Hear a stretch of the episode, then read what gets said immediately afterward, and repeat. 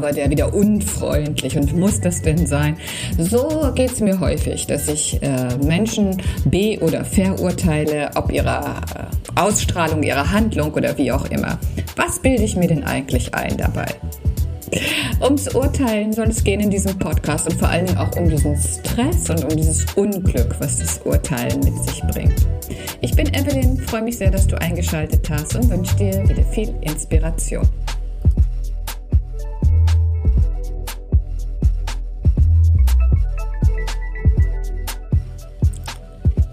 Samadhi, das ist so der Zustand des höchsten Glücks, das alle Yogis anstreben.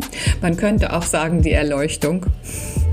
Okay, für mich noch ein sehr, sehr weiter und langer Weg und dafür brauche ich vermutlich auch noch ein paar Leben.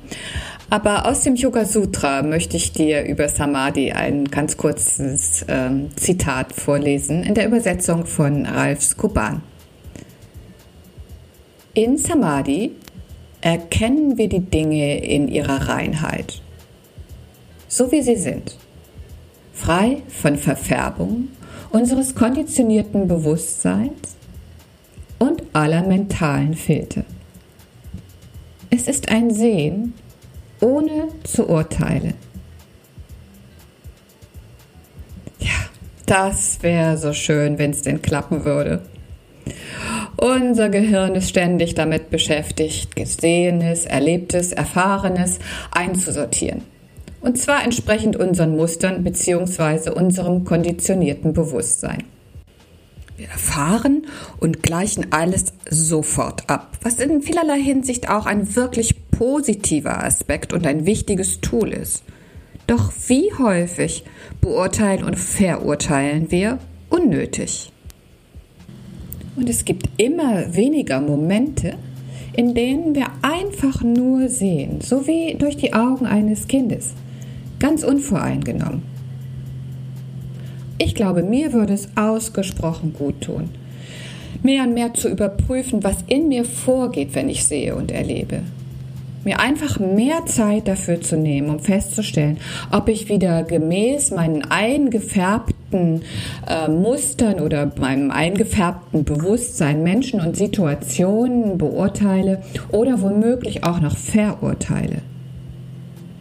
Denn was wirklich in jedem vorgeht, was ihm oder ihr gerade passiert ist, welche Schwierigkeiten mein Gegenüber augenblicklich zu bewältigen hat oder hatte, das weiß ich doch gar nicht. Und na, dann ist da wieder jemand unfreundlich und wortkarg oder komisch und ich denke, Mann, oh Mann, warum bist du denn nicht einfach nett? Wieso verbreitest du denn so eine miese Stimmung? Aber was bilde ich mir denn eigentlich ein? Es steht mir doch total gar nicht zu, andere zu beurteilen und zu verurteilen.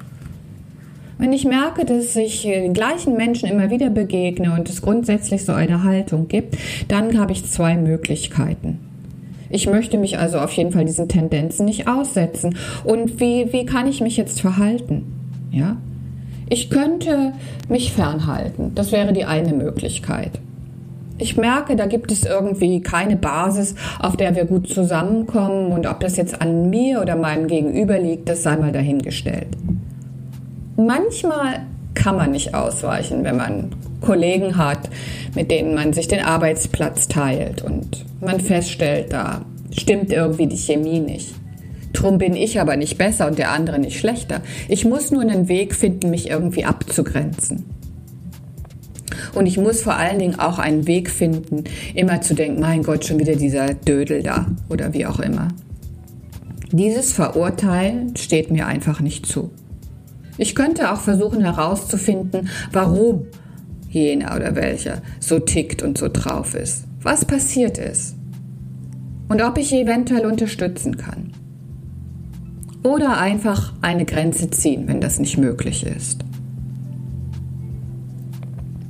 dieses über andere sich erheben und zu glauben, warum äh, sie denn überhaupt so mies drauf sind und dass es irgendwie eine eigene Schuld ist, das will ich mir auf jeden Fall abgewöhnen. Ich weiß einfach nicht, warum der andere so oder so ist. Dieses Urteilen hat unglaublich viele Facetten. Und es gibt ein ganz tolles Video, das heißt Every Person Has a Story. Und du findest das Video auch verlinkt in unserem Blog. Auf urbanyogabremen.de kannst du einfach auf den Blog gehen und dann findest du das Video dort.